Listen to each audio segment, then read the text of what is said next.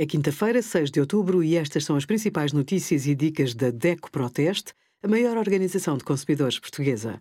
Hoje, em DECO.proteste.pt, sugerimos quanto vai aumentar a prestação do crédito à habitação, a ação social escolar, quem tem direito e o melhor banco para fazer um crédito pessoal no nosso simulador.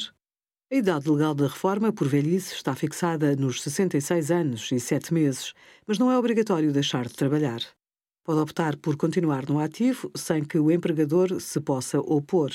Ao manter-se a trabalhar, continua a usufruir de todos os benefícios que adquiriu por antiguidade. Por cada mês de descontos adicionados à carreira contributiva, a futura pensão de reforma é bonificada. No entanto, esta bonificação só pode ser aplicada até o trabalhador completar 70 anos. A partir daí, se a entidade patronal o permitir, é possível continuar a trabalhar mas a relação contratual sofre alterações.